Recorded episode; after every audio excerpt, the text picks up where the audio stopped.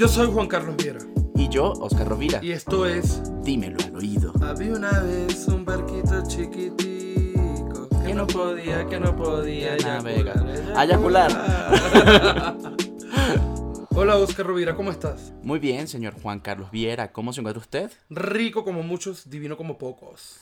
Bienvenidos sean todas, todos y todex al episodio número 22 de Dímelo al oído, El podcast más ardiente de la red. que se publica todos los jueves a través de las plataformas digitales de Spotify, Anchor, Google y Apple Podcasts. Muy bien. Hoy conversaremos sobre. Prácticas sexuales de riesgo. Mm, ese, no me gusta mucho ese tema, pero bueno, y vamos a entrarle. Me gustó, es un tema que nos documentamos. Bueno, nos, obligó Nos este obligó. tema a documentarnos porque sí está grueso, ¿eh? Y no solo a, a documentarnos, sino a tener o que se nos active la alerta de la precaución. Totalmente. Yo después de leer sobre los riesgos que corremos al tener sexo, oye, la verdad es que se me fue la libido un poquito para el piso porque... porque es algo de lo que no estamos exentos, pues. Claro, yo creo que a mí me conlleva a replantarme la libertad. ¿Qué tanta libertad puedo tener? O bueno, también eh, suponer, no suponer, eh, estar consciente de que la libertad conlleva sus riesgos. Es que eso es como, como extenso, porque depende también de cómo concibas tú la libertad, porque yo creo que puedo ser libre sexualmente, pero siendo muy responsable. Correcto. ¿Sabes? Entonces yo diría ahí, más que qué tan libre puedo ser, es qué tan responsable tengo que ser. Excelente es el término, responsabilidad. Totalmente, oye, es que estoy, estoy tipo tía, vale. Bendición. Para este tema estaremos conversando de las prácticas de bajo y alto riesgo. Empezamos con las prácticas de bajo riesgo. Estas serían besarse, tocar eh, los genitales de la pareja con las manos, usar juguetes sexuales con la pareja, el roce sexual y el sexo oral. Sin embargo, es posible contagiarse de ciertas ITS durante estas actividades. Así que nosotros siempre recomendamos el uso constante del condón. Método anticonceptivo de prevención de barrera. A través del beso se puede contagiar de herpes, candidiasis y sífilis. Chamo, eso da terror cuando te dicen así. Además que un beso es como un vaso de agua. Claro, no se le niega a nadie, es una muestra de afecto, es la puerta a la sexualidad, al disfrute, al deseo, es el consumir la feromona del otro a través de la boca. Chamo, da miedo, weón. De estas me da miedo un poco el herpes. A mí el herpes creo que es una enfermedad sexual, de, de transmisión sexual, que le tengo pavor. A todas le tengo pavor, pero a esta le tengo como una fijación de extremo pavor. Yo recuerdo cuando estaba como chamo que veía a esta gente que le salía como estas ronchas en el labio. Ah, pero esos son los que llaman herpes de sol, ¿no? De fuego. Mm, No. Esa era una manera de llamarlo. ¿Le decían así? Sí. Ay, sí, yo sí. siempre conocí esa vaina como herpes. Herpes de fuego. Yo lo llegué a conocer con ese nombre, no entendía. Mm, No, yo sí tengo claro que vaina era el herpes. Que se, que se contagió a alguien por ese besuqueo sádico que se traía en el fin de semana de fiestas y tal. Pero, pero salen unas ronchas en los labios y todo el pedo. Bueno, si imaginas eso en tus labios, imagínate eso en tus genitales. No, no, gracias, no me lo quiero imaginar. Pero sí, sí siento que una de las partes que nos hace sentir más terror, digamos, de las enfermedades o de estas infecciones, es como esa parte notoria, eso que se ve y además no me imagino cómo se siente la persona cuando está sufriendo como el ardor, el picor y la molestia que le ocasiona. O sea, está, está terrible, está fuerte. Quizás con el paso del tiempo y el uso de medicina y el avance de la tecnología, nosotros hemos ido como siendo cada vez más inmunes a este tipo de cosas, pero el beso definitivamente tiene el riesgo de transmitir una infección. El sífilis me hace ruido de que sea una infección que se transmite por el beso. Yo lo asociaba en mi ignorancia directamente al coito o a la práctica sexual de lleno. Claro, el tema es que se contagia por contacto sexual, pero también lo puedes transmitir a través del beso. Porque si le haces sexo oral a una persona que tiene sífilis y besas a otra persona, le contagias la infección. O sea, estas kissing parties son un Es- riesgo total. Total, ¿cómo no? Eh, pero no solo la kissing party, también las El noches de antro, rabaleras. el antro es un riesgo oral, el... todo es un riesgo. Todo un riesgo. Todo es un riesgo. Ciertamente, digamos que en teoría nosotros tenemos como la responsabilidad de cuidarnos, tener conciencia de las personas con las que nos relacionamos, quizás tener un poco más de comunicación a la hora de tener un compañero sexual con quien compartirse y hablar abiertamente de este tema. Y por qué no, si vas a tener una relación de pareja, conversar sobre la posibilidad de hacerse pruebas y regularse. Yo estoy de acuerdo con eso. ¿Lo has, lo has hecho? Sí, en un par de oportunidades lo he hecho. Yo Sí. con mis relaciones, eh, las dos principales que he tenido, ya el tiempo de pareja, fuimos a hacernos, bueno, tampoco el tiempo, como al mes. Fue como un requisito como que vamos a hacer, fue algo que consensuamos los dos y salió todo genial. Nos practicamos VIH, BDRL, es la otra que te hacen practicar, y las dos salieron con buenos Salieron resultados. chéveres. Ok. Bueno, el sexo oral, chico, también es considerado una práctica de bajo riesgo, pero puede transmitir sífilis, herpes, gonorrea, BPH y clamidia. Cada vez que voy hablando más del tema, voy entrando más en terror. Claro, esto, el sexo oral no solamente se va a limitar a chupar un pene o una vagina. Esto también eh, va ligado con la práctica del anilingus o el beso negro, que puede transmitir hepatitis A, B, parásitos intestinales y bacterias como la E. coli. Ay, güey. Tú le tenías miedo a la lechuga, ahora también tienes miedo Al ano. al ano. Oye, pero es que lo más crucial de esto es que ciertamente están estos riesgos, pero nosotros vamos, vamos por la vida teniendo sexo, corriendo estos riesgos. Pero al principio dijimos que todo va relacionado a la responsabilidad. Claro, tú estás consciente, pero ¿qué tanto sabes tú de la otra Del otro, persona? claro, ahí es donde está el tema. Yo siempre traigo a cotación la publicidad de la Fundación Daniela Chapart, Ajá. que me encantaba toda la publicidad que lanzaba esta fundación, donde estaba el, el interior con todos los nombres de las personas. Tú te acuestas con nadie, te acuestas con todo el mundo, y tú no conoces el historial, tú conoces el tuyo. Sí. Y hasta en el tuyo tienes tus cosas como que, "Ey, Sí, he cometi- he, he hecho cosas fuertes. Perdóneme, padre, porque he pecado. Absoluto. Pero es que es un tema complejo porque esto me hace pensar en mi último contacto sexual. Ok. Que fue hace tiempo. Porque además, este, oye, a mí este último hombre me empavó, vale. Me trajo mala suerte. Recuerda que tenemos la frase, tenemos días buenos y meses malos. Verga, no, pero ya estoy entrando en la época de meses malos porque después de este no ha habido ningún otro. En fin, lo cierto es que si llegas a escucharme, quiero que sepas que me empavaste. Bueno, pensando un poco en esa última experiencia sexual, quizás esto que voy a decir no va a sonar bien, pero es una persona que yo tengo tiempo conociendo, pero a distancia, ¿no? A través de conversaciones, a través de llamadas. Hubo como un, par de encuentros no sexuales antes de haber tenido sexo con él, pero realmente no tengo la información suficiente como para sentir que no estaba en riesgo con esta persona. Y digamos que el acto sexual fue algo como regular, Sin penetración. Mm, sí, pero no hubo una práctica de riesgo como tal, pero cuando lo vemos desde este punto de que todo el acto sexual puede tener un, Un nivel de riesgo. riesgo, te pone a pensar, ¿no? O sea, pero si yo le practiqué sexo oral a esta persona sin medirlo y esta persona también lo hizo conmigo, pues realmente, ajá, yo soy una persona consciente de usar el condón, protegerme, quizás no tragarme el semen, este tipo de cosas, pero realmente seguimos corriendo riesgos. En todo momento, además que siempre vemos el sexo oral como algo inofensivo. Y no, no lo es tanto en realidad. Pues sí, en el caso del VIH, el sexo oral es mucho más seguro que el sexo vaginal o anal, pero trae sus consecuencias también, ¿no? Como lo estábamos mencionando anteriormente. Existe el riesgo en el sexo oral, por ejemplo, si la persona eh, se corre en tu boca, se eyacula en tu boca y tienes algún tipo de laceración, aunque no te duela, existe el riesgo. No es que Sí. es algo que sí o sí va a ocurrir, pero existe el riesgo. Sí, sí, por eso lo recomendable es evitar que la persona te eyacule en la boca. Y existen eh, acciones que tiene la gente, por ejemplo, tener sexo con extraños en un baño, ¿sabes? Ajá. Y estás altamente expuesto, no solo al VIH, sino a las otras, a las Infecciones. otras infecciones que, que hicimos Sí, mención. sí, claro. Pero en caso de que esto suceda, digamos, lo ideal es evitar que te eyaculen en la boca. Pero si esto pasa, tienes que evitar tragarte el semen y enjuagarte solamente con agua. O sea, no, no es recomendable enjuagarte con algo agresivo como los alcoholes que contienen el, el enjuague bucal y este tipo de cosas, porque pudieran producir una laceración en la boca o pudieran lastimar y estar más propenso a que la infección o algún tipo de infección se contagie por esta práctica. Ahorita que mencionas lo de los enjuagues bucales, yo no sabía que también está el riesgo en que te abre los poros. Ajá, eso. Por allí puede entrar la infección. Entonces, lo más recomendable son dos cosas. O tengas se- sexo oral con condón si va a hacérselo a un extraño del cual no conoce ni media cosa de su historial. Claro. O sencillamente no lo haga.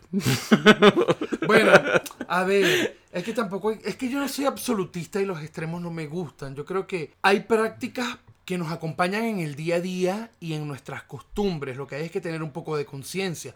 Quizás si tú eres de esa persona que le gusta hacer cruising en un baño público, lo recomendable es que evites que te eyaculen en la boca. Y si te eyaculan en la boca, no te lo tragues y te enjuagues y este tipo de cosas para evitar algún riesgo. Eso sería como realmente lo recomendable. También está el caso de que si la persona ya eyaculó, pedirle o solicitarle que orine para limpiar el conducto Restos. de algún resto y ese tipo de cosas, pues. ¿Sabes que en mi, in- en mi ignorancia yo tenía el miedo del sexo oral porque existe el precum? Sí. Entonces, a mí, en mi ignorancia, recalco, me habían indicado que puede entrar por alguna carie y también tienes un, en ese caso me decía un alto riesgo de Ah. contagio. Es que eso fue como muy en los, ne- en, en los 90, ¿no? Claro. en- Porque realmente el precum no tiene la, la capacidad de transmitir el virus, No, esto sencillamente lo tiene es eh, la eyaculación. el semen como tal. La leche. ¿Alguna vez te han eyaculado en la boca, Oscar? Sí. Oh my, y te lo tragas. Eh, sí. Y eso es una constante. No. Ok. Creo que lo había mencionado en, un, en podcast anteriores, que las veces que lo he hecho consensuado ha sido con, con una pareja. Marico, yo La siento- primera vez que lo hice, lo hice, fue accidental, eso sí. Y después me hice pruebas de VIH. Fue Sí, súper accidental. paranoico. Pero, Marico, yo siento que nuestra vida romántica va a ser nula si las personas con las que nosotros dateamos llegan a escuchar este podcast. No creo que sea solo nula. Vamos a también calificarla de riesgo, porque están obteniendo mucha información. Totalmente, de verdad. O sea, es una cosa como que si la gente escucha lo que nosotros decimos aquí en ese nivel íntimo como de que, sí, bueno, yo alguna vez he tragado semen y tal, ¿tú no crees que pudieran espantarse? Bastante. Pero bueno, corremos ese, seguimos corriendo riesgo, corremos ese riesgo también. No, porque además me gusta hablarlo, me gusta decirlo, me gusta tenerlo en esta intimidad contigo y contigo que me estás escuchando. Sí, te gusta. Te gusta exponerte de esa manera, así decir que, ay, sí, yo lo hice, yo brinqué, yo salté. En estos días estaba haciendo como un recuento en los episodios que ya se han publicado y siento que de alguna manera hemos sido como muy abiertos, demasiado abiertos con el tema, eh, graficándolo desde nosotros mismos. Amigo, eso tiene una solución. Como hacen todos los artistas viejos. Vamos a remasterizar este podcast y vamos a hacer una nueva edición. Yo tengo, yo tengo como... Ah, yo tengo la solución en mi fantasía. Cuando yo vaya a salir con alguien, si escucha el podcast, si se entera de este podcast, o alguien que ya haya escuchado este podcast, le voy a decir que yo soy un personaje nomás creado para este espacio. Yo creo que debes editar eso porque ya le estás diciendo la respuesta a, lo que le- a la excusa que le estás inventando, ¿no? Chico, el que te vaya a querer que te quiera como eres. Eso es lo que yo apunto. A y punto. huevo. Este soy yo. Muy bien. Continuemos entonces. Nos habíamos quedado um, en actividades de bajo riesgo. Sí. ¿Verdad? Ok. Que las concluimos con beso y sexo oral. Pero también estaba la otra por allí que hablaba como del frote sexual, ¿no? Que también era como una actividad de bajo riesgo. Sí. Porque, a ver, yo creo que todos nos frotamos con alguien sin ropa. En algún momento haya o no haya penetración. Creo que eso, eso es parte del pre. Pues no sé si del pre, yo siento que es como todo el proceso, ¿no? Además que también está ese que masturbas los dos penes al mismo tiempo. Ahí estás teniendo un roce sexual. Claro, y hay un contacto directo que puede producir alguna forma de infección. O cuando te rozan el pene con el ano, las nalguitas, todo O al esto. revés, ¿no? El ano con el pene, el pene con el ano, pues ahí hay... Depende, depende de quién lleve la batuta en Bueno, eso. depende de qué tan power button seas, hermana. También tenemos las prácticas de alto riesgo. Oh, sí. eh, que estas ya van más relacionadas al coito, como el sexo anal, el sexo vaginal, eh, sin condón, que es muy riesgoso. Mira, este es todo un tema, ¿no? Porque aquí a fuerza, si una persona está in- infectada, te va a contagiar. Esto está condicionado O de sea, sí o esto sí. ya es sí o sí. Por eso nosotros siempre recomendamos en el podcast, en nuestras entrevistas, en, en nuestras promociones y en todos lados a donde tenemos la oportunidad de que sea escuchada nuestra voz, nosotros somos partidarios de que el sexo debe ser siempre consexuado Y seguro. Siempre uso del condón. Puedes contagiarte de cualquiera de las ITS durante el sexo anal o vaginal si lo haces sin protección. La mejor manera de protegerse es usar un condón cada vez que se tienen relaciones, sobre todo y más específicamente si son vaginales. Y anales, porque el ano tiene sus mucosas y está Ay, ingresando sí, allí. dije vaginal. No, dije un disparate, quise decir anales. Y que somos gay. Exacto. O sea, tu eso. vagina, tu vagina trasera. Yo soy, yo soy como, yo soy como la chiva. Tengo la vagina toda. Qué terrible, güey. No, no. Se me chispoteó. En fin, el uso del condón y también el uso de un lubricante a base de agua para facilitar la penetración, para que no ocurra eh, una ruptura del condón ni fisuras en el, órgano, en el órgano, pues en el ano. Hago énfasis en algo que acabas de decir muy Ajá. cierto. Lubricantes a base de agua. Sí. No utilicen vaselina ni lubricantes a base de petrolato, ya que estos hacen que retengan las bacterias y puedes tener una infección, sobre todo los hombres, en el tracto de la uretra. No, y también rompe el condón, pues, por la fricción y todo esto, Sí. se perfora el condón. Entonces lo más recomendable es que el lubricante sea a base de agua. Si alguna marca de lubricante nos está escuchando, call me, te queremos de patrocinante. Total. Y em, nosotros lo usamos primero y luego damos la recomendación. Claro que sí, además como ya lo hemos dicho en minutos anteriores, estamos acostumbrados a ponernos como ejemplo, a graficarnos desde nuestras experiencias personales. Ustedes vienen, nos patrocinan y nosotros le contamos a nuestro público cómo se siente usar ese producto. Pero tengo una pregunta. Nosotros A nos ver. las pasamos diciendo en este podcast que nunca tenemos sexo. ¿Cuándo vamos Ah. a probar ese lubricante? Nos tienen que mandar el lubricante y el usuario. y la persona con quien usarlo. Porque aquí no se está logrando. No, bueno, pero puedes usarlo con un, con un juguete también, ¿no? Ay, que no me gusta. A mí tampoco me gustan los juguetes, chamo, de verdad. Ya hemos dicho eso, no me gusta el No, juguete. o sea, no me gusta como la práctica de yo con yo con el juguete. Creo que pudiera hacerlo como en el acto sexual con alguien, pero así como yo solito, no. Bueno, que aclaro, no me gusta tener juguetes dentro de mi ano, pero sí puedo Ajá. utilizar los masturbadores. Eso sí me ok. gusta. Yo tengo uno y no lo uso. No te voy a pedir que me lo prestes. No, tranquilo, no te lo estoy ofreciendo tampoco. Pero de todo lo que, creo que esto también lo he dicho en otros episodios, de todas las cosas que he experimentado en cuanto a accesorios, juguetes y tal, el ring cock es el único que yo siento así como que me gusta y además he de confesar que en algunas oportunidades me lo pongo para ir al antro solo por el puro morbo de sentirme poderoso allá abajo. Qué fuertes declaraciones. Marico, pero es que no, pruébalo. Tengo uno que nos regaló la colombiana. Esa es la que, el que no, bueno, ese yo lo he usado. Ah, yo no. Y en el último acto, en el último intento de romance que tuve, lo usé. Excelente. Estuvo muy chido. Me encantó. Continuando con esto de las prácticas sexuales de alto riesgo, no solo se limita a la penetración con el pene, Exacto. sino también con el puño, con la mano, El 50. El 50. el cual consiste en introducir el puño, tus cinco dedos, pero completo para allá adentro, ya sea en el ano o en la vagina. Es que esto es una práctica que está como. Es más usada en el sexo gay. Pero yo he visto pornos heteros donde también se le meten en, en la vagina Sí. a través. Sí, pero honestamente en la práctica lo usan más algunos gays. Cuando realizamos este tipo de práctica, comúnmente la gente tiende a utilizar drogas para relajar el esfínter anal y no produzca tanto dolor. Por ejemplo, el uso del popper. Popper. Claro, el popper se usa para dilatar, pues. Justo para que no sea dolorosa la experiencia de que te metan el puño. Pero como toda droga, tiene su riesgo y Claro tiene que sus sí. malos efectos. ¿Cómo no? Se corre el riesgo de que con el uso prolongado de esta droga se bajen las defensas y se produzca un ataque al corazón. Y produce dolor de cabeza. ¿Tú cómo sabes? Porque lo leí. ¡Ah, claro! Todo, mi amor, usted, todo está en la lectura. Sí, ¿cómo no?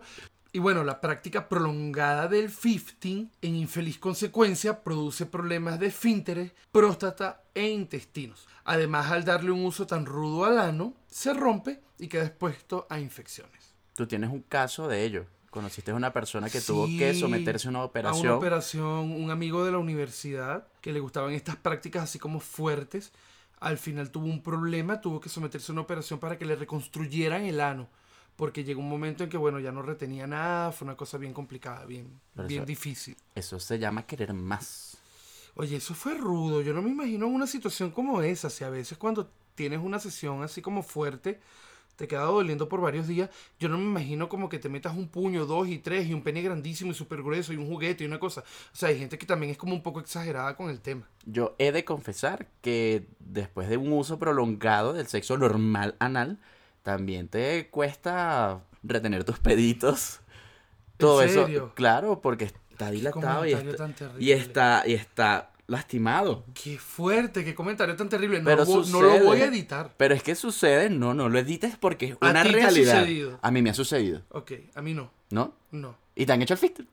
No, jamás. ¿A ti sí? No, no ah, aguanto ok, eso. que lo dices como que... ah, No, pero está. Mm. Como me diste la oportunidad, te la lancé. No, nada que ver. No, mira, yo lo he dicho en varios episodios. Yo, niño bueno. Pero tampoco lo has practicado. O sea, tampoco tú lo has hecho. No, oye, no. Me han pedido como usar juguetes grandes y este tipo de cosas, pero el puño así como tal, no, güey. No, a mí, además que yo respeto la sexualidad de cada quien y lo que quieran, pero a mí me da como cierta cosita. Meter la mano en el ano. No, de cuando veo el acto que lo están haciendo en porno, Ajá. no sé, yo creo que me traspolo y me fijo en la posición de la persona que está penetrando y digo, verga, eso debe doler horrible. No, pues, es que tengo empatía con la persona que lo- se lo están haciendo. no es que hay algo que está allí con el tema de la práctica y es que la persona, el pasivo, el que le gusta ser fifteado, es una persona que requiere, necesita como este trato rudo, esta cosa extrema, eso estímulo. No sé si realmente esto tenga que ver con algo patológico o no, pero por, ahí habíamos leído incluso que en los países escandinavos la gente suele tener mucho esta práctica. Pero ella se refiere más a lo cultural. Claro. Que a los mediterráneos que son. Somos son, ajá, un romantiqueo, una cosa. Pero, pero siento que el tema del 15 tiene que ver mucho con ese estímulo excesivo y exagerado que requiere la persona como para sentir placer. Entonces no siento como que al que le practican el 15 y que esté acostumbrado o que lo busque como estímulo realmente le duela o le incomode realmente. Yo siento que esta persona Lo está lo- disfrutando lo de está disfrutando, manera. exacto. No creo que le duela. Y mis respetos. No, sí, me quito el sombrero, los zapatos y el pantalón, porque yo no sería capaz de que practicar 15. No. Mm. Otra práctica sexual de alto riesgo es el slam sex. Es lame sex. Slam sex. Qué mal inglés, güey. es el consumo de drogas a través de jeringas que se comparten entre usuarios y esto ocurre previo al momento sexual, lo que puede transmitir infecciones como hepatitis B y VIH. ¿Has estado en estas fiestas donde existen personas que se están drogando intravenoso? Lamentándolo mucho, sí. Y aquí, aquí atrás, aquí Ah, cerquita. Te entendí. La famosilla fiesta esa. Sí, me impresionó mucho porque ciertamente estas personas se inyectan droga y luego como que la comparten con otro, pero lo que me impresionó no es como que el uso de la droga, sino Que lo que produce, lo lo que produce esta droga, lo, fue lo que realmente me impresionó. Explícame. Mira, cuando la persona se inyecta, tiene como una excitación excesiva. En el momento en que la droga llega al torrente sanguíneo, hay una excitación muy fuerte en el organismo. Entonces estas personas, en el momento de inyectarse, automáticamente están súper, súper excitados y pueden hacer como un montón de cosas sexuales. Me imagino que también existe como un bloqueo neurológico hacia el dolor o hacia soportar, aumentar el umbral de dolor. Mm, ¿Por qué piensas eso? No, no entendí. Por el estímulo de la droga, o sea, por ejemplo, como sucede con el popper que te dilata o también te neutraliza sentir mucho dolor al momento de estar siendo, de estar siendo penetrado. Bueno, la verdad no lo sé. Yo lo que vi de esa experiencia es que la persona sí le duele cuando se inyecta, pero inmediatamente el efecto es una excitación exagerada. Y de ahí lo que queda es, pues, coger. Ok. Ah, Porque es un estímulo sexual muy fuerte. Y lamentándolo mucho, las personas no tienen la conciencia de eh, usar una jeringa por persona, que eso sería lo ideal. Entonces, claro, esto se convierte en una práctica muy riesgosa porque entre la excitación y el momento, las personas suelen compartir la jeringa. Y eso hay un riesgo bien elevado allí porque pues es una vía directa de infección, loco. Va directo al torrente sanguíneo, o sea, es brutal, es, es- es muy fuerte. Me preocupa mucho, o digamos que... Sí, me preocupa, es el término. Siento que el slam sex se puso de moda. Porque esto nuevo no es, esto es una práctica que tiene bastante tiempo, pero actualmente veo que es más la cantidad de personas que están experimentando con esto, con estas drogas y con esta práctica. Y peor aún, no solo la experimentan, sino que la promueven a través de las redes. Es lo que te iba a comentar. Y eso es lo que me parece terrible de esto. Yo he tenido conocimiento de esta práctica desde hace unos meses para acá. O sea, obviamente cuando ya tú lo conoces o ya tiene mucho tiempo, no es que salió hoy tú lo conociste al día siguiente. Me sorprende la promoción que tienen las redes sociales, el uso de este tipo de drogas y el tipo de práctica. Y, e igual, dentro de las redes sociales se nota que se están compartiendo los utensilios con los que están utilizando la droga. Sí. Y es muy preocupante. Sí, porque además las personas se están tomando muy a la ligera el tema de las infecciones. Y tenemos demasiada información, tenemos demasiados medios, tenemos demasiadas organizaciones trabajando en pro de la prevención y lamentándolo mucho, las personas están haciendo caso omiso a esto. Sucede en estos tiempos de pandemia que hacen coronavi- coronavirus party. Imagínate si lo hacen con Oh, eso que es tan... No es efímero, porque es una enfermedad, un virus igual, pero lo hacen con lo que sea. Totalmente. No, es preocupante la situación actual con este tema. Pero bueno, lamentándolo mucho, y digo lamentándolo mucho porque no se hace de manera consciente. Porque si tú eres una persona que acostumbra a consumir drogas recreativas, no hay ningún problema de que lo hagas siempre y cuando te cuides y cuides al otro. El problema aquí es cuando te vale madres contagiar a los demás o abrir una brecha de riesgos y contagios. Entonces ahí es donde está lo realmente preocupante. Porque la verdad yo no tengo nada en contra del uso de drogas recreativas. Si la práctica del slam sex te pareció medianamente irresponsable, la siguiente que te voy a decir te va a batear la cabeza. Es la práctica del zero sorting. Es la búsqueda de personas con el mismo estado serológico para practicar sexo. Ok. Pues mira, a mí no me queda muy en claro porque no nos explican bien esto del zero sorting. No nos especifican, pero yo asumo que por como lo describen es sexo sin protección. Y entiendo además que en esta práctica se juntan dos personas, por ejemplo, seronegativas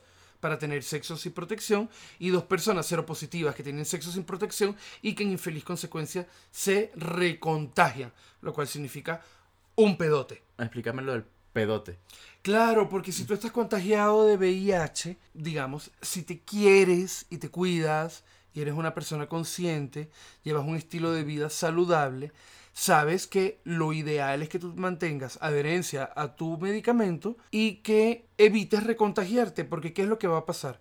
Si ya estando contagiado, tienes sexo con otra persona que también esté contagiado, que tenga ese diagnóstico, lo que va a hacer es que en el recontagio el virus va a mutar. ¿Ok? Y entonces esto se incrementa el problema porque ya tu medicación no va a funcionar. O sea, hay toda una serie de consecuencias detrás de eso. Ay, ¿a ti qué te pasó? Me quedo pensando en el pedo. Comúnmente estas personas eh, la responsabilidad llevan a no conocer el riesgo total de la acción que están teniendo. O sea, son como, son conscientes de, de lo que estoy haciendo y de lo que me va a suceder, pero como que no le tengo miedo a la consecuencia que me va acarrear toda esta situación. Honestamente, yo no sé si son conscientes o no. Yo no creo que una persona consciente quiera Pero es que empeorar su situación, ¿no? Está Creo el tema de que es consciente porque sabe que está teniendo sexo con otra persona con VIH. Y tiene que existir un... No es- creo que ellos Bueno, o sea- digan como que, ah, ya yo estoy infectado, ya no me va a pasar, cero mata cero. No. Pues yo siento que sí, que realmente lo que sucede es que la mayoría de las allí. personas no tienen conciencia de las consecuencias. Es como que, bueno, yo particularmente he escuchado a algunas personas que viven con VIH decir cosas como que, no, bueno, yo lo hago a pelo porque ya me dio. O sea, ya qué más. Güey, espérate, te puedes recontagiar, puedes infectarte de algún ITS. O sea, ahí sigue habiendo muchas consecuencias que ponen en riesgo tu salud y la de las otras personas. Entonces sí, creo que es más un pedo como de que lo hacen voluntariamente, sí. Desde la ¿Hay conciencia? No. No. Además que sí lo he visto a través de aplicaciones como el Grindr. Ajá. Check de que lo mencionamos. Otra vez.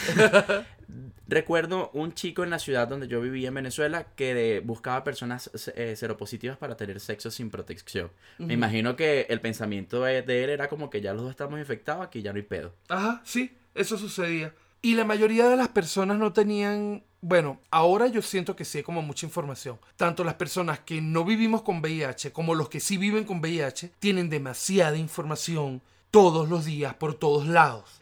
Siento que el tema aquí está en como no pararle bolas y no ser conscientes, no madurar, etcétera, etcétera, etcétera. Hay que crear conciencia al respecto. Eso es lo que yo pienso. Pero digamos que en tiempos pasados, en, hace algunos años, habían personas que no tenían tanta información. Bueno, Y llegaban a esa conclusión de no me importa hacerlo a pelo porque ya yo estoy contagiado. Y después es que empieza a, digamos, difundirse toda la información del recontagio y todo este tipo de cosas. yo hasta hace poco conocí el término de recontagio de VIH. Ajá. Entonces, si yo lo tenía, muchos en la sociedad lo tienen, ese desconocimiento. Sí. Otra práctica que me parece loca es la llamada ruleta rusa. Es una práctica en donde un grupo de personas tienen sexo a pelo y gana el que más aguante sin eyacular. Oye, yo he visto algunos videos de eso. ¿Tú lo has visto? No los he visto, pero me documenté al respecto y explico la práctica de Ok, por qué se adelante. llama ruleta rusa. Una serie de hombres con el pene erecto que hacen un círculo. Y luego viene otra persona, ya sea hombre o mujer, y va saltando literalmente de pene en pene hasta hacer acabar a alguno de ellos. Quien vaya acabando va saliendo del juego. Es decir, que usted pasa por todo eso, ahí no hay protección. Eso se hace enteramente a pelo. Ok, qué divertido. Inserte el sarcasmo aquí. O sea, qué cosa tan terrible, weón. Yo no entiendo qué es lo que está sucediendo porque yo siento que una cosa es libertad sexual y otra cosa es responsabilidad. Entonces, hay mucha gente que tiene este tipo de prácticas que habla de la libertad sexual, pero realmente siento que se pierde en el proceso este tema de cuidarme, protegerme, proteger al otro, evitar enfermedades, evitar ser una carga para el sistema de salud, evitar... O sea, de verdad... sí, por favor, o sea... Tenemos que protegernos, por favor. Cálmate. No, yo estoy calmado, déjame, déjame, yo estoy calmado. No sé, para mí sí pues, tener sexo con una persona ya me parece una responsabilidad muy grande en el cual debes utilizar preservativo si no tienes una confianza entera con esta persona y no se han demostrado médicamente que los dos están sanos, verga, hacerlo con un gentío es como muy rudo. Es que de hecho... Y vas saltando de pene en pene, o sea, ¿cuál es la diversión? Creo que puede haber una gran carga de morbo, pero la responsabilidad, amigo. O sea, yo siento que la mayoría de las personas que tienen como estas prácticas así hardcore tienen una personalidad autodestructiva. Aquí tiene que haber un tema como de, no sé, de, de, sí, de dolor, de odio, de no sé qué carajo es lo que está ocurriendo allí, pero esto es una práctica autodestructiva. Yo no siento que esto sea algo divertido. Yo siento que de repente esto es algo que te muestran en un video y tú dices como que, ay, desde la industria porno y tal, que no sé qué, puede ser como interesante verlo, pero también yo tengo un tema con eso, ¿no? Siento que el- la industria del porno ha promovido mucho de este pedo también. Ese tema del sexo sin protección, el tema de los el- eh, todo este tipo Dura de 20 cosas. minutos, 80 minutos. Ajá, todo, todo este, este tipo de cosas que al final no son ni reales y, y muchas no son sanas. Ciertamente eso se ha convertido ahora como en, en algo cultural o subcultural, no sé cómo está mucho el pedo. Entonces, bueno, repito, sí, libertad sexual, sí, claro que sí, pero con responsabilidad. Creo que eso sería como lo ideal. Otra de las prácticas que yo considero por allí que también es así como medio jalada de los pelos y me van a perdonar los que nos estén escuchando o el que esté escuchando el, el episodio de hoy. Por lo general nosotros evitamos decirle a la gente qué hacer o de emitir juicios al respecto, pero en materia de protección, salud sexual y educación sexual sí somos como un poco bien determinantes. Y por eso digo que me parece que este tipo de prácticas son una locura, como en el caso de la Bok Party. No solo no estamos diciendo qué hacer, sino estamos incitando a que las personas sean responsables, que es como a donde ha caído lo principal de- del tema que estamos tratando hoy, de promover la responsabilidad y la conciencia de los efectos que tienen las acciones en actividades de- sexuales de riesgo. Claro, es que no es lo mismo esta actividad sexual con protección y conciencia, ¿verdad? Sería distinto. Justamente lo que hace que sea de riesgo es que no esté esa parte de protección. Otra de las prácticas de alto riesgo serían las Bok Party, que es una fiesta donde eh, las personas llamadas Bok Chaser, que serían como el cazador de bichos, y por lo general es cero negativo, busca a un giver, a un donador, a un dador, que es una persona cero positiva para que la contagie. Muchas personas que practican estas actividades sexuales quedan a través de las redes sociales, o sea, se encuentran a través de redes sociales, páginas de ligue o páginas web de encuentros y en un movimiento como bien underground de, de este pedo. Es decir, estas son personas que viven sin VIH y buscan contagiarse. ¿Con qué fin? Pregúntale a ellos, no lo sé, no lo sé, no lo entiendo, este es el tipo de cosas que yo no entiendo. Es ¿ok? que- Porque ciertamente, mira, no se trata de ser xerofóbico. No estamos hablando de esto, no estamos hablando de discriminar a una persona que vive con VIH. Estamos hablando de que hay que prevenir, de que hay que promover la salud sexual, de que hay que tener conciencia de los actos sexuales, de cómo los practicamos, con quién los practicamos. Porque ciertamente cuando yo he hablado de esto en otros espacios, se me ha tildado de, de xerofóbico. Güey, o sea, nada más lejos de la realidad. Espérate, estamos hablando de que tenemos que promover la salud sexual. Punto. Claro, y las personas tienen que estar conscientes de que ser xerofóbico es el rechazo a la persona que ya tiene el VIH. En este caso lo que estamos es promoviendo en que no se siga disipando, pero las personas que ya tienen dicho virus, que, que viven con el virus, sean responsables y son personas que pueden tener una vida saludable, cotidiana, normal. Sexualmente plena y activa, sin ningún pedo, pero creemos que sí, es importantísimo que cada vez que podamos recalquemos la protección, el uso del condón, el uso de las prácticas digamos, sanas, por llamarlas de alguna manera. Y si nos gusta de alguna forma este tipo de cosas como más hardcore y underground, hacerlo más conscientemente, cuidándonos y siendo responsables. Me ha gustado mucho este tema. Este tema hemos hablado de los riesgos, pero el trasfondo se traduce en responsabilidad. Pues sí, totalmente. Educación y responsabilidad. Y por eso es tan importante la educación sexual en la sociedad. Toda persona es responsable de sus actos. Todo acto lleva riesgo. Así que atentos con ello a, cuidarse ustedes mismos y a cuidarse con quién están. Pues bueno, espero que el episodio de hoy les haya gustado. Sonamos como muy serios al final, pero creo que también es porque estábamos muy metidos en el tema.